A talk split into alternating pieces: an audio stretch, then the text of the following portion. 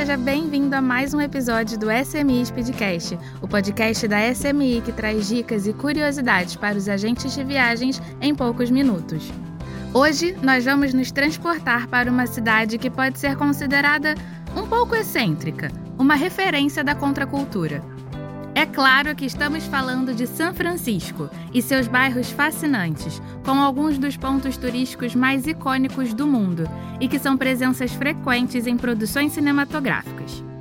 Com tantas atrações, museus, restaurantes, bares e boates, contamos hoje com a ajuda especial da Beatriz Brito, a gerente de contas de São Francisco aqui no Brasil. A melhor pessoa para dar dicas sobre a cidade.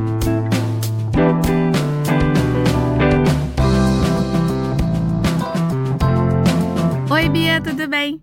Vamos pensar em um final de semana prolongado em São Francisco. Me diz, é possível aproveitar a cidade com apenas três dias disponíveis? Oi, Gabi, tudo bem e você? Queria agradecer o convite da SMI para participar do SMI Speedcast e também dizer que é um prazer para mim falar dessa cidade maravilhosa que é São Francisco. Olha, Gabi, São Francisco é uma cidade diversa, cheia de cultura e cheia de atividades. Por isso, eu recomendaria que o passageiro ficasse no mínimo quatro noites. Mas, pensando em um roteiro de um final de semana, é possível a gente colocar as atrações mais imperdíveis de São Francisco nesse roteiro. E se a gente tivesse que pensar em uma atração imperdível em cada um dos três dias, o que o agente não pode esquecer de colocar no roteiro dos passageiros? Aqui eu vou te contar os meus três personal favorites. Primeiro lugar, eu não deixaria de colocar uma visita a Alcatraz. A visita à prisão de segurança máxima de Alcatraz inclui um passeio de ferry que é super legal e que dá uma vista linda para a ponte. Fora que te faz viajar um pouquinho no tempo e imaginar como foi a vida dos prisioneiros que viveram por lá. Tem áudio guiado em inglês e em português, então os passageiros vão ficar por dentro de tudo o que aconteceu naquele lugar. Um segundo lugar imperdível é o Pier 39 e Fisherman's Wharf. Não tem como visitar São Francisco e deixar de conhecer os seus cinematográficos piers. Lá você tem carrossel, você tem simulador de voo pela cidade, milhares de lojinhas de souvenirs e deliciosos restaurantes. E já que a gente está falando de atrações imperdíveis, obviamente eu não posso deixar de citar o principal ícone da cidade, a Golden Gate Bridge. Aqui o passageiro tem diversas opções de passeio, pode cruzar a pé, de bicicleta, de ferry, de helicóptero. Aí tudo vai depender do perfil do passageiro. E eu acho que você concorda comigo que em toda viagem não pode faltar experimentar as comidinhas gostosas típicas do destino.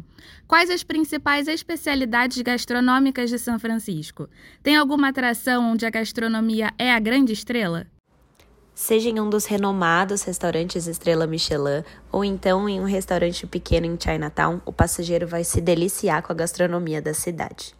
Agora, pensando em comida tradicional da cidade de São Francisco, o passageiro não pode deixar de provar o clam chowder, que é uma sopa de marisco servida dentro de um sourdough bread, que é um pão de fermentação natural que inclusive surgiu na cidade.